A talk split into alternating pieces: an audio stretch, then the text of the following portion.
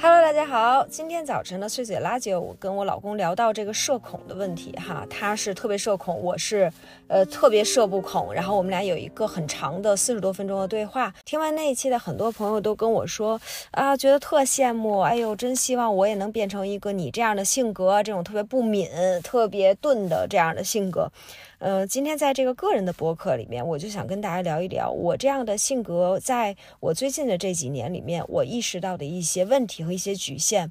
嗯，也是在追溯到我的整个成长过程里面是怎么样的形成哈。我觉得真的不是说有哪一种性格就是完全好的，这我真的是不是这么觉得的。嗯，我先跟大家从我是怎么意识到这个问题开始哈，就是我是一个大部分的时候确实都心情不错、比较开心的这样的一个人，呃，也对自己的很多的小情绪不是那么敏感，我也不是特别能留意到别人的一些这种啊，你又怎么看我了？你一个眼神，你说的一句话有没有别的意思？这个我完全就是没有这个事儿哈，呃，但是。每一个人的生活里面不可能没有低落的时候，或者不可能是没有呃悲值得悲伤的事情发生，不好的事情发生。我这几年发现的一个问题就是，我发现，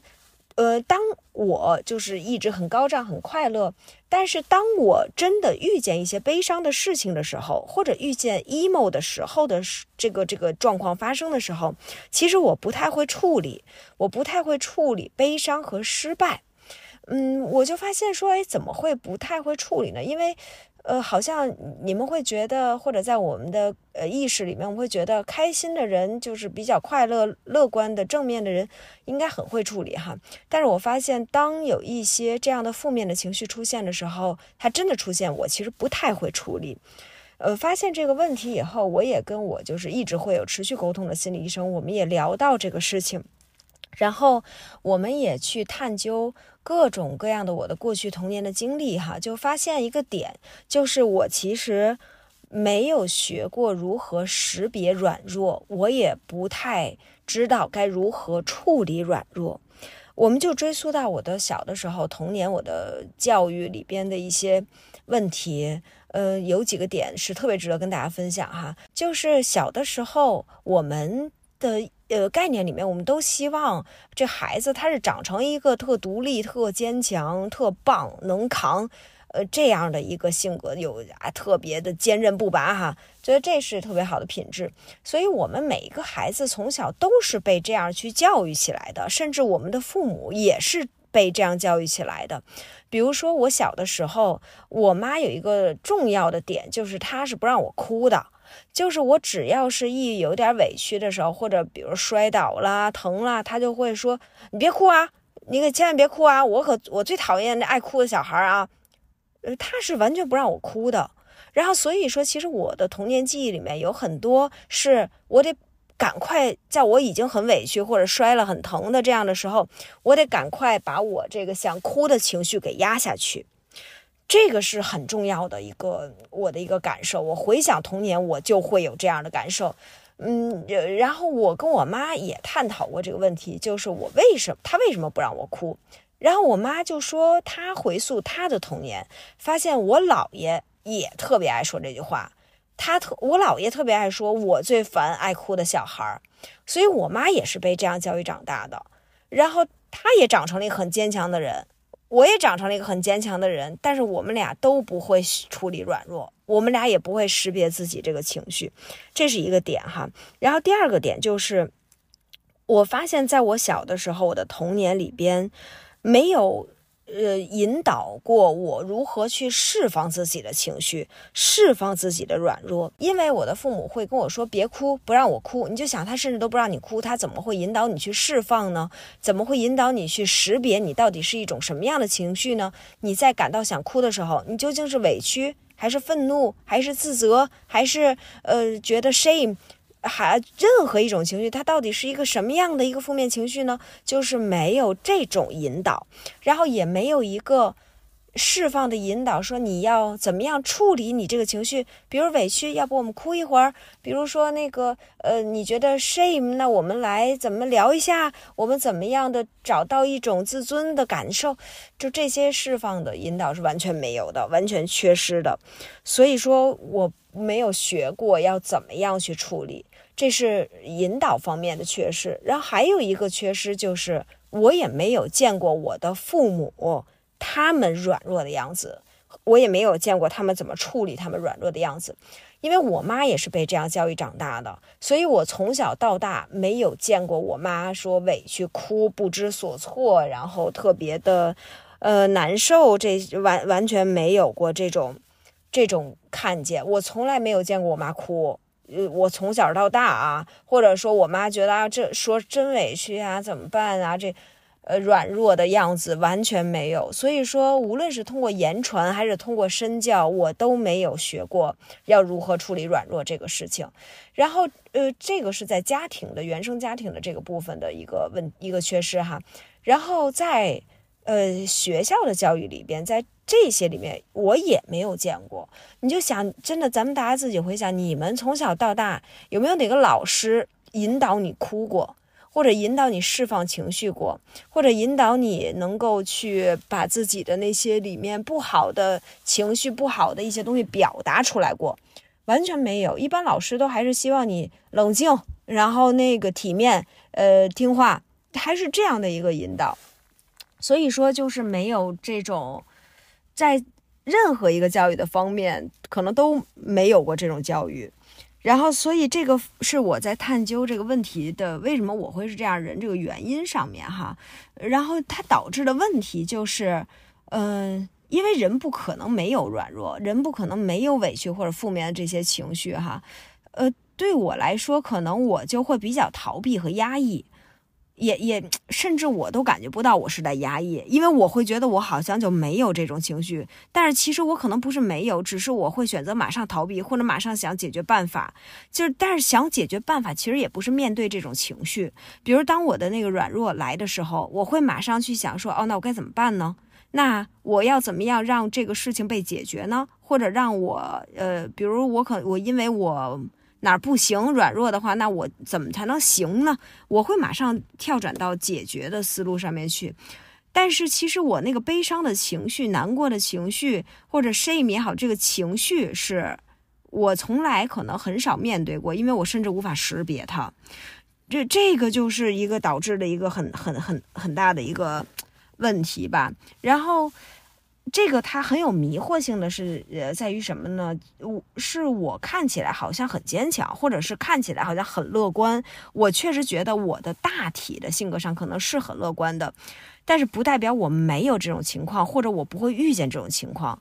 然后遇见的时候，我其实这一部分是处理识别软弱、处理软弱这一部分是完全的空缺。嗯，然后这个是可能对我导致的问题哈，然后我也在跟我的心理医生一起，包括跟我老公一起，我的朋友一起，我在探究我要怎么样去解决这些问题哈。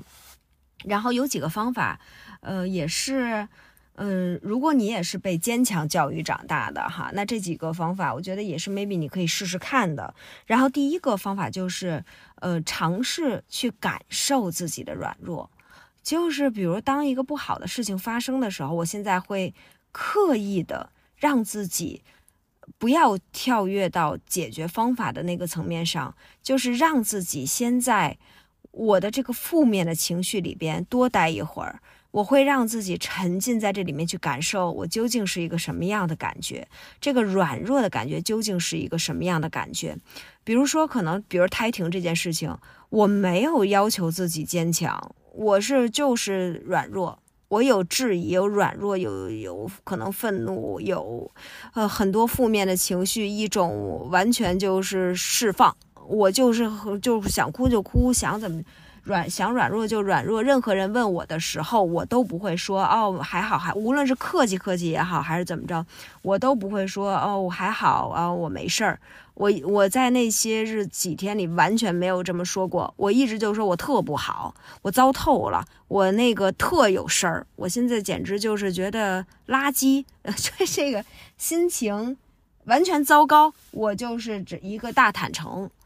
然后我自己面对我自己的时候，我也是一个大坦诚，我完全去感受我的这个软弱，沉浸在这个软弱里面，是深度体会软弱、痛苦、负面是一个什么样的情绪。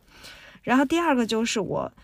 呃，在软弱的时候，因为我原来可能就尽管就就算是我有一些 moment 我是比较 emo 的，我也是会。呃，在自己的世界里边去想解决办法也好，什么过去让这个事情，因为我当以前一直追求的就是让这个感觉过去，因为我不太习惯沉浸和处理这个感觉嘛，我就会让它过去。但是我现在会尝试着在我的 emo 里面，在我的软弱里面 involve 更多的人进来。比如说，我会在我软弱的时候，尽管我可能原始的感受是不想的，但是我也会让自己马上告诉我的朋友。比如，我会马上告诉维斯，我现在特糟糕，我现在很不好，我需要跟你聊聊，或者是我需要你现在来陪我，我马上。去求助，马上在我的软弱里引诱别人进来，我们一起在这个软弱里边去感受这个情绪，让这个情绪在我的世界里面变得更真实，让我能够更触摸到这种情绪，包括跟我的老公，包括跟呃，甚至可能在微博上面，我也会跟大家去更多的分享。我觉得这都是让我在感受我的软弱，让我去用一个更健康的方式去。走过软弱的这个呃过程里边一个很重要的一步，然后还有就是，呃，我觉得我是在慢慢感受一种区别，就是当你能够真实的感受你的软弱的时候，在就是感受负面的那些情绪的时候，呃，你也会见明白什么是真的走出去了，就什么是真的刚强起来了。和什么是逃避了？我觉得原来这两种在我心里面是非常模糊的，因为反正我就是一个非常糊涂的，觉得说那就是过去了。我也一直很追求这个过去了这个感觉，所以基本上就是说过去了。但是这过去了究竟是说，呃，我真的解决了这个感受，我真的在我的软弱之处被刚强了，还是说咱就拉倒吧？就是说那就别想了，就是这事儿就算了，翻篇儿吧。这是不一样的。我觉得我原来可能大部分的事情上面都是翻篇儿吧，就是说算了，行了，不想了，这事儿这劲儿也就过去了。但是我并没有在我的软弱之处上被刚强，所以这个事情可能这个情绪这个东西并没有真的被解决。但是我现在感觉。我在软该软弱的时候，我真的让自己一败涂地的软弱，让自己非常释放的释放我的那个软弱的情绪，然后嗯，同时慢慢的感受一点一点好起来的这个过程，这个东西就真的会过去，真的是能够是刚强起来的过去，而不是拉倒吧的那种过去，这是我自己感觉的一个很大的不同吧。作为一个一直被这种坚强教育、这个独立教育长大的这样的一个人，哈，又是一个长成了一个可能相对比较坚强和独立的人，我觉得在这个体会软弱、体会痛苦、体会自己一个很没不坚强、不独立的这样的一个感受的过程里边，其实我觉得我是更接近、更真实的我自己了，更接近一个更赤裸的、更。柔软的、更里边、更内核的一个我自己，我觉得其实是更真实的一个状态，而且也是在这样的一个状态里边，可能让我也更贴近别人了。因为原来我可能因为我连我自己的软弱都没有体会过，我上哪儿体会别人的软弱去呢？我都会觉得说，咱们就是赶快坚强起来，好吗？就是不要干嘛呢？这点事儿过不去吗？我原来大多数的时候都是这这种感觉，我都会觉得说。坚强起来是一种能力，你为什么不拥有呢？你为你为什么没有锻炼过这种能力呢？